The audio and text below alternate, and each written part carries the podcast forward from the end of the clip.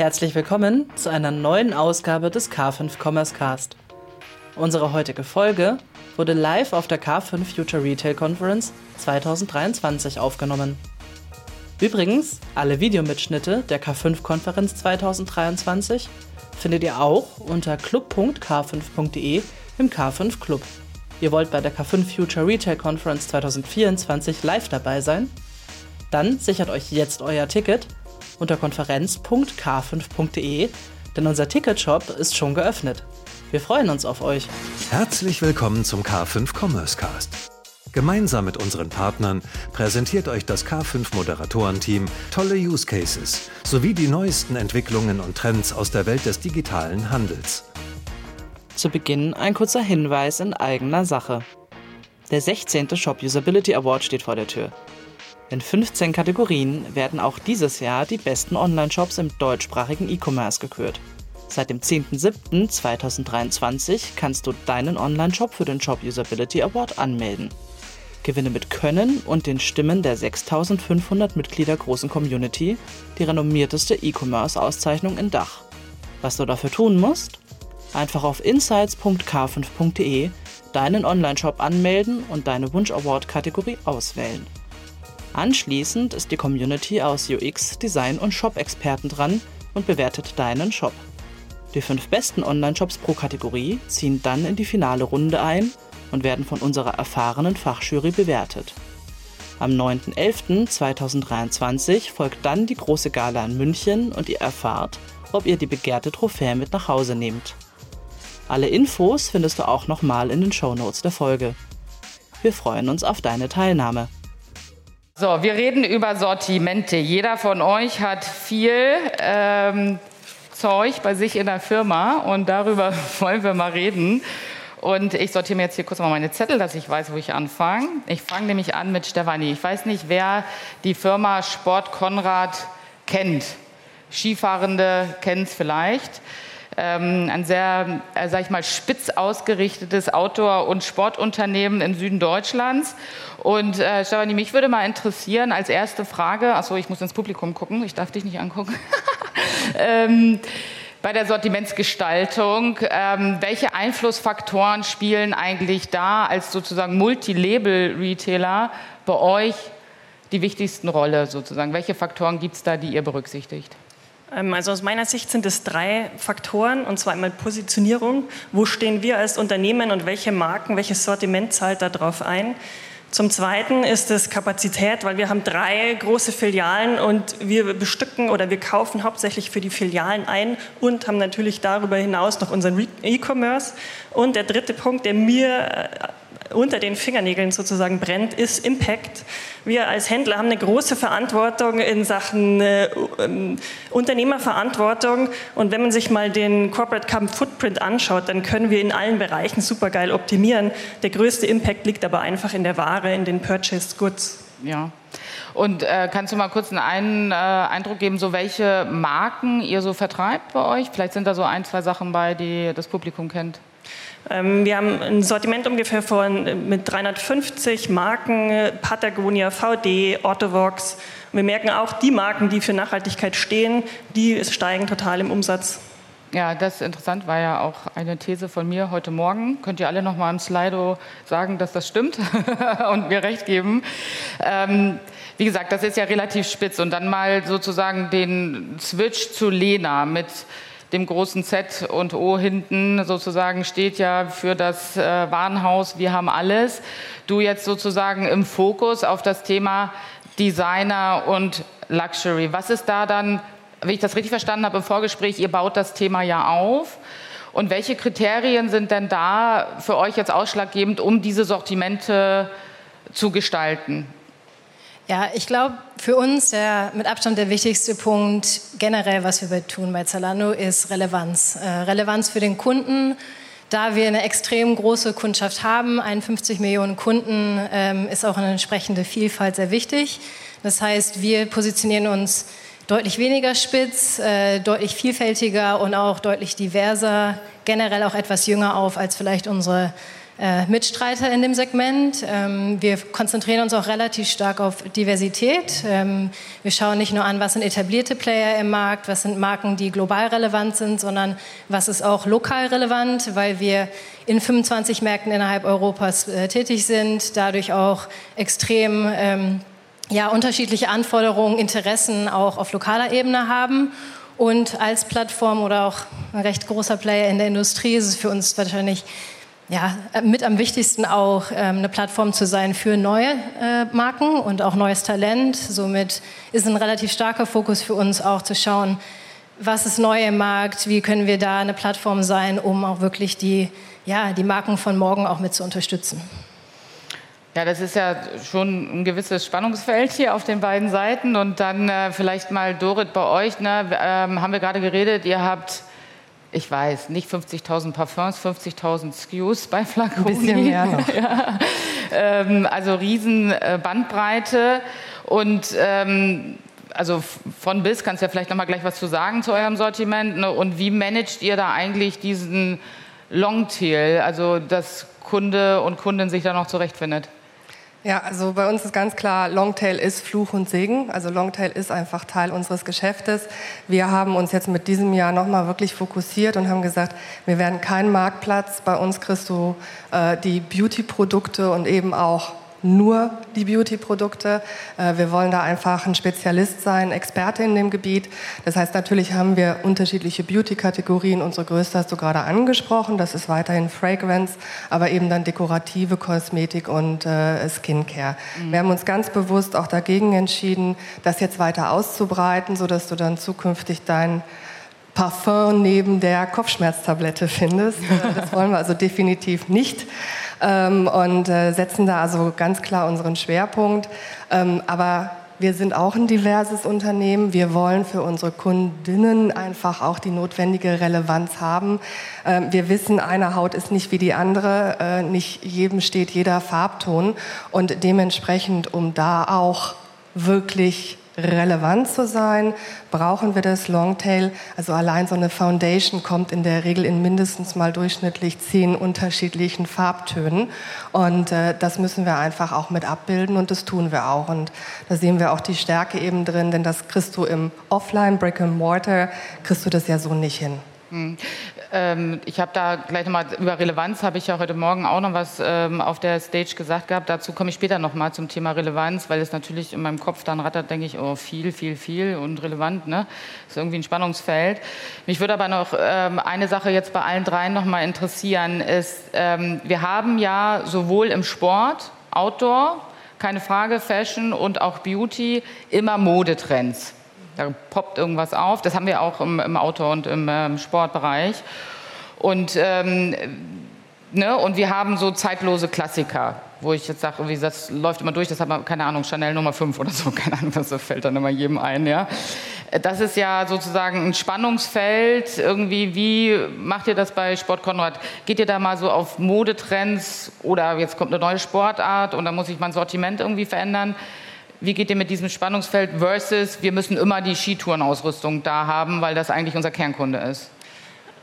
Also wir sind relativ quasi reglementiert. Wir sind ein Händler im alpinen Raum mit alpinen Produkten. Das gibt schon mal viel vor. Alpiner Raum, das ist da, wo wir herkommen, wo wir groß geworden sind und alpine Produkte. Wir werden nie äh, in, in Fußball oder Merchandising gehen. Und darüber hinaus äh, schauen wir uns natürlich schon die ähm, Trends im Sportbereich an. Wir haben aber auch einfach im Einkauf auch Spezialisten, die die Sportarten machen.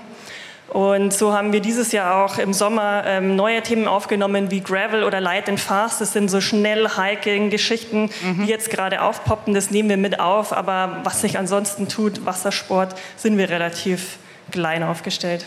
Und da seid ihr dann auch relativ strikt. Und da, da, strikt, ja. da seid ihr, da gehört ihr dann zu den Unternehmen, die konsequent weglassen.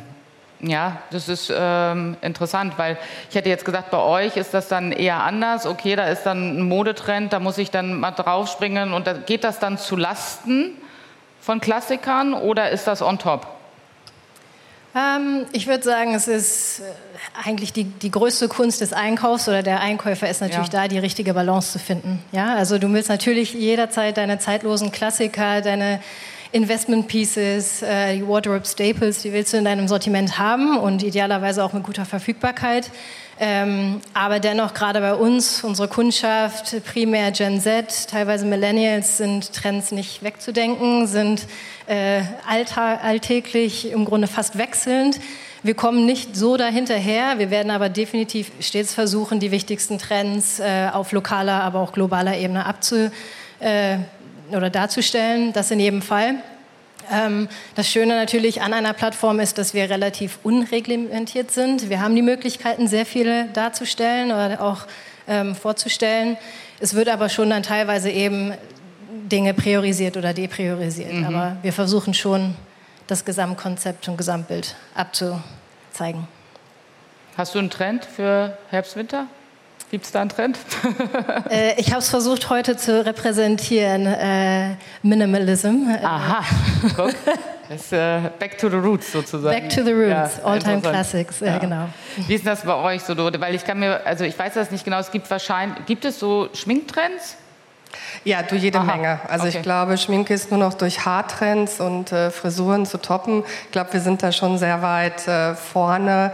Also die Trendfarbe, bevor du mich im Anschluss fragst, für Winter ist Berry oder jetzt für Berry. die Herbstsaison. Ähm, das äh, ist die neue Trendfarbe.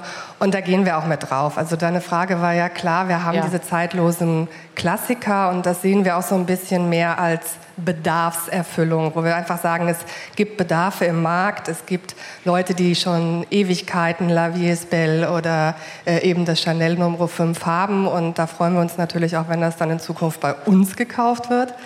Ähm, und äh, da bieten wir das natürlich an und dann mhm. gehen wir sehr stark anlassbezogen ans ähm, Sortiment ran. Anlass kann eben sein, dass es ein kommerzieller Anlass ist, also die Sets zu Weihnachten, Adventskalender, ähm, äh, Sonnenpflegeprodukte jetzt um die Jahreszeit. Konferenzauftritt. Konferenzauftritt, Package. Ja, alles Nein, dabei. aber also das ist schon, dass wir da natürlich mit zusammen mit Purchasing und Assortment durchgehen und eben auch mit unseren äh, Lieferanten und schauen, was sind die kommerziellen Anlässe wie Muttertag oder so in dem Jahr, wo wir dann auch ganz gezielt äh, anlassbezogen einlisten. Also Stichwort äh, da die Sets. Mhm. Was wir aber auch machen, und da sind wir wieder bei dem Punkt von gerade Relevanz, ähm, ich meine, Social Media und die Beeinflussung durch die Social-Kanäle und was da gerade in ist und was hypt und was besonders schön glatt und lockig macht, kommt ja eben auch sehr stark dadurch. Und äh, dieses äh, TikTok made, äh, made Me Buy It ist bei uns nicht nur eine Kampagne, sondern wird dann auch im äh, Sortiment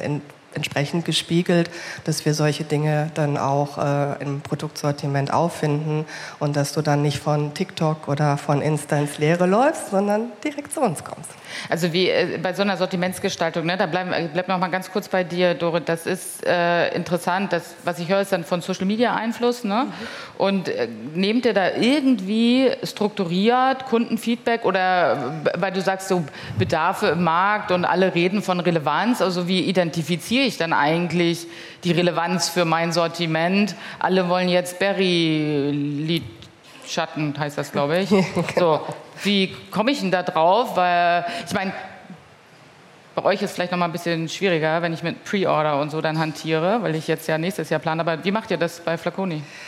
Ähm, also viele von den Trends, äh, dank unserer guten Lieferantenbeziehungen, unserer guten Partnerschaften, ist das ja, was man schon im Voraus weiß. Also die Trends fallen ja da nicht ganz vom Himmel, mhm. sodass wir uns gerade auf diese Farbschwerpunkte durchaus auch wie in der Modebranche kann man sich ja mit einem gewissen Vorlauf einstellen und dann wird das entsprechend eingelistet bei diesen schnelllebigeren Sachen, es ist nicht direkt Kundenfeedback, wir gucken uns halt eher an, wonach wird gesucht. Also ganz klar auch einfach mal gucken, wonach wird gegoogelt in mhm. dem Sinne, ähm, aber auch welche Produkte oder eben auch Wirkstoffe, ja, also dieses äh, CBD, ähm, was so seinen Hype erfährt oder, oder Retinol oder solche Sachen, dass wir da dann auch sehr gezielt ähm, mit Marken in Kontakt gehen, sei es ein Sysplace oder ein Gitti oder so, die eben für solche Produkte auch stehen und dann gucken, dass man auch da in eine Partnerschaft kommt. Mhm.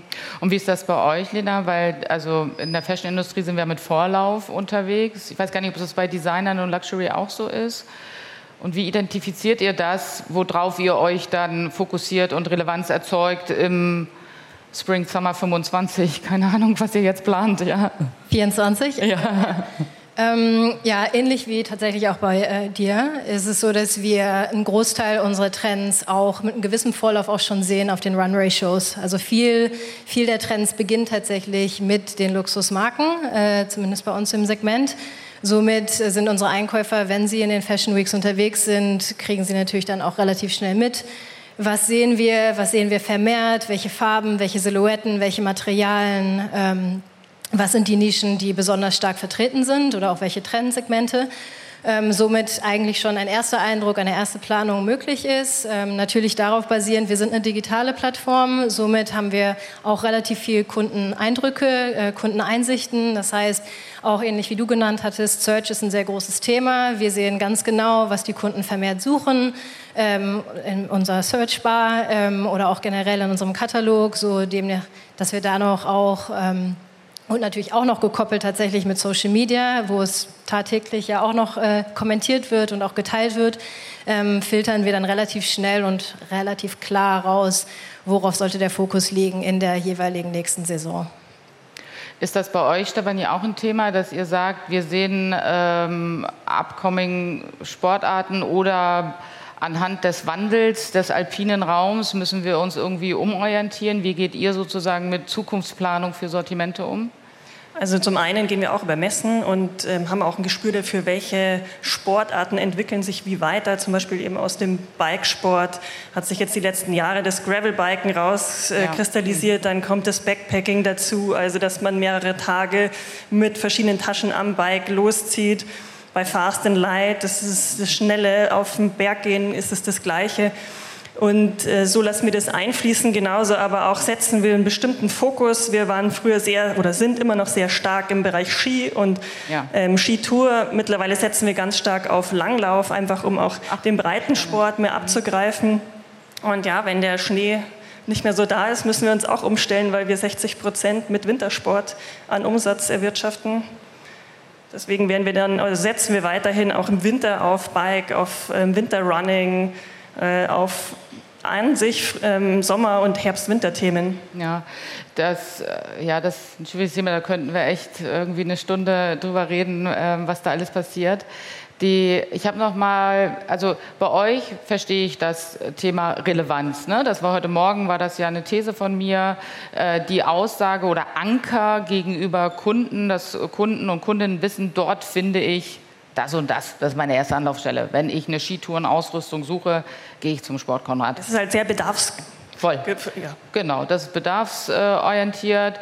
Wie bei euch ist es dann ins Inspiration oder wie das Sortiment, weil wo, ihr habt ja beide davon gesprochen, also feel free to answer first, ja, Relevanz, Relevanz. Aber da habe ich dann rausgehört, Relevanz über, ja, bei uns findest du alles.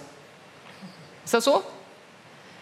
Äh, ich würde nicht sagen, bei uns findest du alles. Bei uns ist zumindest das Bestreben danach, dass du alles findest, was relevant für dich ist. Also im Umkehrschluss, äh, wir wollen ein flawless Assortment, kein unlimited. Ja, jetzt mal Aha, kurz aufs Englische überzugehen. Ja. Mhm. Ähm, was heißt das? Das heißt, dass wir dadurch, dass wir natürlich extrem ja, weit ge, ge verbreitet sind, 25 äh, Märkte, ähm, across vier Generationen Kundschaft haben, ähm, musst du natürlich dann auch entsprechend relativ breit aufgestellt sein. Ähm, für uns ist das aber eigentlich eher ein positiver Aspekt. Wir gehen eher darauf zu sagen, wir wollen natürlich auch Qualität anstatt nur Quantität und wir wollen Relevanz anstatt nur Masse. Aber wie schaffen wir das? Ist im Grunde mehr personalisierte, mehr kuratierte Destinationen innerhalb der Plattform zu schaffen. Aha. Das heißt, wenn du ein Sportkunde bist, hast du eine Destination, wo du eine kuratierte Sportkollektion äh, äh findest. Wenn du Designer gerne kaufen möchtest, dann kommst du zu der Designer-Destination und hast im Grunde ein, ein anderes Kauferlebnis. Und so gestaltet sich das im Grunde man könnte sagen, digitales Department Store, wo wir mehr dedizierte, mehr tailored Experiences haben für die Kunden mit äh, entsprechenden ja, Vorstellungen und aber auch einfach Erwartungen an unsere Plattform. Wenn du kommst, äh, wir haben zwei Kundschaften tatsächlich, also manche, wie du sagtest, wollen sich inspirieren lassen. Ähm, da ist es dann auch nicht so das Thema. Wir haben viele Möglichkeiten, den Kunden äh, abzuholen. Wir haben äh, Influencer, mit denen wir arbeiten, also im Grunde Shop the Look, wo es verschiedene ähm, Influencer mit verschiedenen Persönlichkeiten, verschiedenen Stilistiken gibt wo sie sich inspirieren lassen können. Wir arbeiten mit High Snobiety an Stories, wo wir im Grunde Content mal, etwas äh, spannender gestaltet auch präsentieren. Und du hast im Grunde natürlich auch dann deine gewissen Kategoriedestinationen. Ähm, und es gibt aber auch die Kundschaft, die relativ stark äh, oder ganz genau weiß, was sie haben möchte und demnach auch direkt äh, über den Katalog ähm, vermeintlich zumindest optimiert auch direkt findet, was er hat. Auch wenn es ein großer Baum, äh, großer Wald ist, findet er dann den Baum recht flott.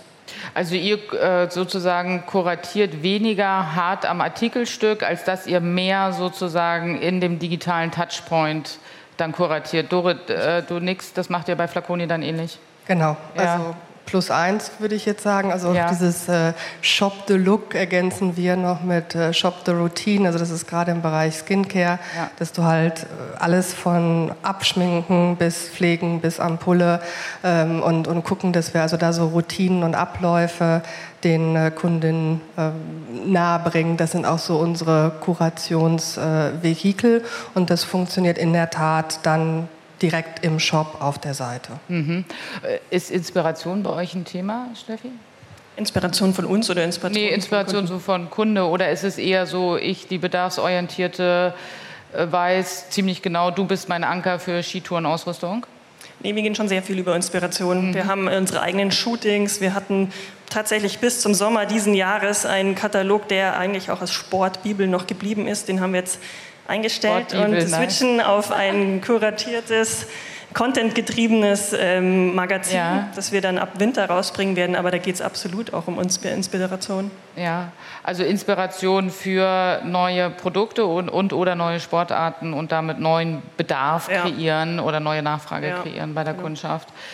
Ähm, das ist ja also ähm, ein Spannungsfeld auch äh, sag ich mal, Sortiment, Anker für mehrere Bedarfe oder mehrere Inspirationen versus das, was ja mein Fachthema ist, operativ. Ne? Irgendwer muss das ja hintenrum auch alles irgendwo einlagern, finden, richtig versenden und so weiter.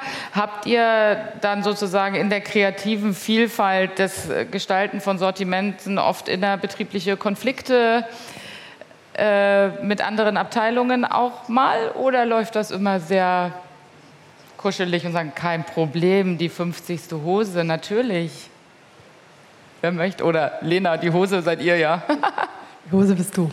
Ähm, ja, also ich würde sagen, generell klar. Ich meine, wie wahrscheinlich jedes Unternehmen haben wir gewisse Saisonalität äh, oder Saisonplanung, Finanzplanung, natürlich dadurch dann einhergehend auch operative Planung.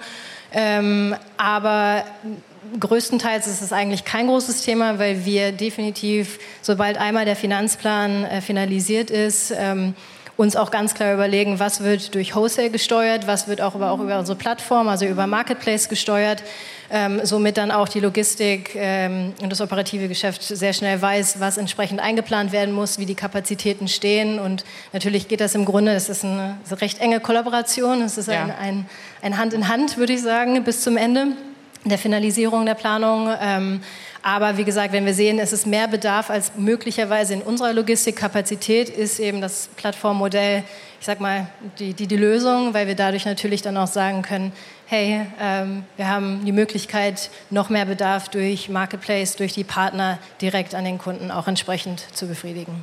Da habt ihr euch ja dagegen entschieden, hast du gesagt, ne, Dorit? Ihr macht ja nicht sozusagen ihr habt das alles wunderbar selber in eurem Lager und müsst das alles verschicken. Gibt es da Konflikte manchmal? Also ich würde jetzt nicht unbedingt sagen, dass es bei uns immer kuschelig ist, äh, aber bei uns ist es auf jeden Fall ambitioniert äh, und von daher würde ich jetzt nicht sagen, dass es Konflikte gibt, denn ja. wir ähm, sind halt irgendwie glücklich oder in der glücklichen Lage. Wir haben ein komplett eigenes Lager und das ist auch im Griff.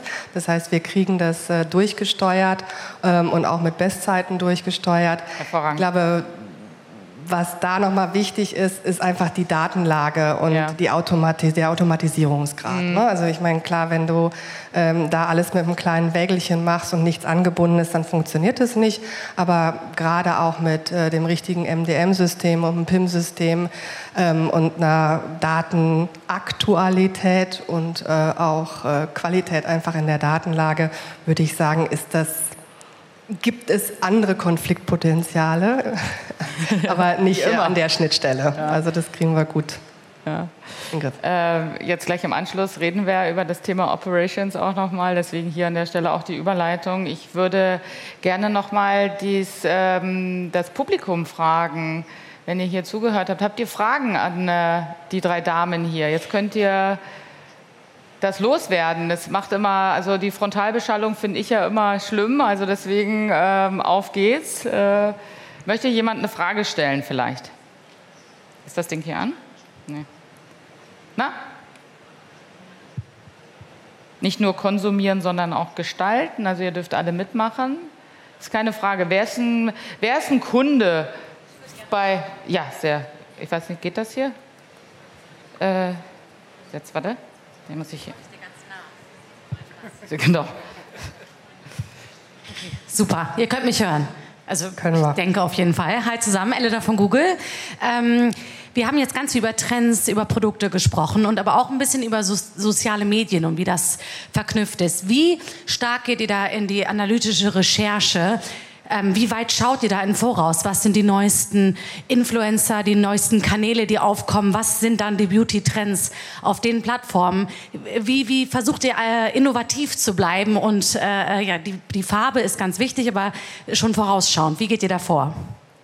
An alle gerne.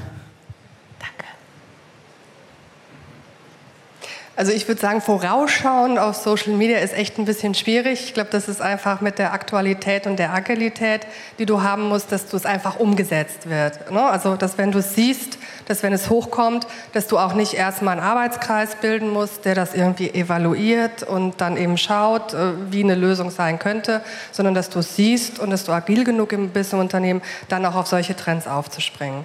Ähm, das Vorausschauende, glaube ich, geht wirklich nur von dem, was du auch sagtest, mit den Messen, Runway, beziehungsweise das, was die Lieferanten auch einfach für sich einplanen, weil fairerweise geben die ja einfach dann auch den Gros äh, von dem, was im Markt ist, äh, einfach vor und wir können dann daraus nochmal picken. Ähm, von daher vorausschauen und Social Media, würde ich sagen, ist äh, ein Widerspruch, sondern da musst du einfach als Unternehmen die Schnelligkeit haben, äh, intern da einfach reagieren zu können. Ja, ich glaube, bei uns, ähm, dadurch, dass wir auch lokale Market-Teams haben, ähm, sowie aber auch dedizierte Social-Media-Teams, ähm, ist das tatsächlich etwas, was tagtäglich investigiert wird. Also wirklich äh, Daily, Daily Business, ähm, zu schauen, what's new, what's up and coming, ähm, welche Mikrotrends kommen, welche Mikroinfluencer. Also wir gucken auch nicht nur global, sondern wirklich auch lokal ein bisschen tiefer rein. Ähm, das ist der eine Aspekt. Ähm, vorausschauend, wie du sagtest, würde ich auch plus eins sagen, es ist schwierig. Ähm, schnell zu reagieren ist, glaube ich, da das A und O. Vielleicht auch ein gewisses Händchen zu entwickeln, das Gespür zu haben, wer wird noch groß. ich glaube, das ist so die, die Kunst, die man äh, schaffen möchte. der zweite Aspekt ist, wir schauen schon auch, wie können wir auch Trends oder exklusives interessantes Assortment gestalten. Also wir arbeiten extrem stark, äh, gerade in meinem Bereich, aber auch across Zalando, ähm, sehr stark mit äh, unseren Partnern, egal aus welchem Segment tatsächlich, äh, an exklusiven Produkten, an Produkten, die entweder auch irgendwie ein bisschen größeren Purpose erfüllen, sei es jetzt äh, Diversität oder äh, Inclusivity, ähm, Gender Fluid. Also es gibt viele Aspekte, wo wir wirklich reingehen, wo man sagt, wir erweitern die Größen oder wir, wir stellen äh, adaptives Sortiment. Ähm, das ist eigentlich die, ich sage das Schöne äh, an unserer Größe, dass da auch viele Partner sehr offen für sind, ähm, das mit uns zu gestalten. Sei es eben spannende Fashion Exclusives oder auch wirklich äh, Assortments mit einem Purpose dahinter, die vielleicht andere kleinere Boutiquen nicht so umsetzen können mit Partnern. Und da versuchen wir zumindest gewissermaßen auch uns nochmal zu unterscheiden und ein Vorreiter zu sein. Ähm, aber ich glaube, das ist so das sind so die zwei Aspekte. Ja. Spielt das bei euch auch eine Rolle? Guckt ihr so Sportinfluencer? Gibt es sowas? Nee, wir gucken keinen Sport. Wir machen Sport. wir gucken keinen Sport, wir machen Sport, finde ich mega. Ja. Äh, bei uns ist tatsächlich also sehr bedarfsorientiert. Wenn es Schnee gibt, dann werden die Skier bestellt. Gibt es keinen Schnee, bleiben die Skier liegen. Mhm. Äh, der Mai ist prädestiniert fürs Radfahren. Ist der Mai schlecht, bleiben die Räder eben da. Worauf wir mehr und mehr ähm, Wert legen, ist einfach, welche Nachhaltigkeitsattribute erfüllen die Produkte, die wir im Sortiment haben und wie können wir das nicht nur hinten dran quasi in der Kaufberatung Beratung über Filterwerte an die Kunden transportieren, sondern wie können wir das auch sukzessive in den Orderprozess mit implementieren, dass unser Einkauf äh, sich leichter tut, dann Fokus drauf zu legen. Mhm. Finde ich super. Vielen Dank. Vielen Dank auch für die Frage. Vielen Dank, dass ihr alle da wart und äh, ein bisschen Einblicke gegeben habt. Wir ähm, leiten über zum nächsten Panel. Ich weiß gar nicht, kommt jetzt so ein Einspieler oder sowas? Weiß ich jetzt nicht. oder, ähm, ansonsten danke an der Stelle. Wir sehen uns später beim Kaltgetränk. Ja, Applaus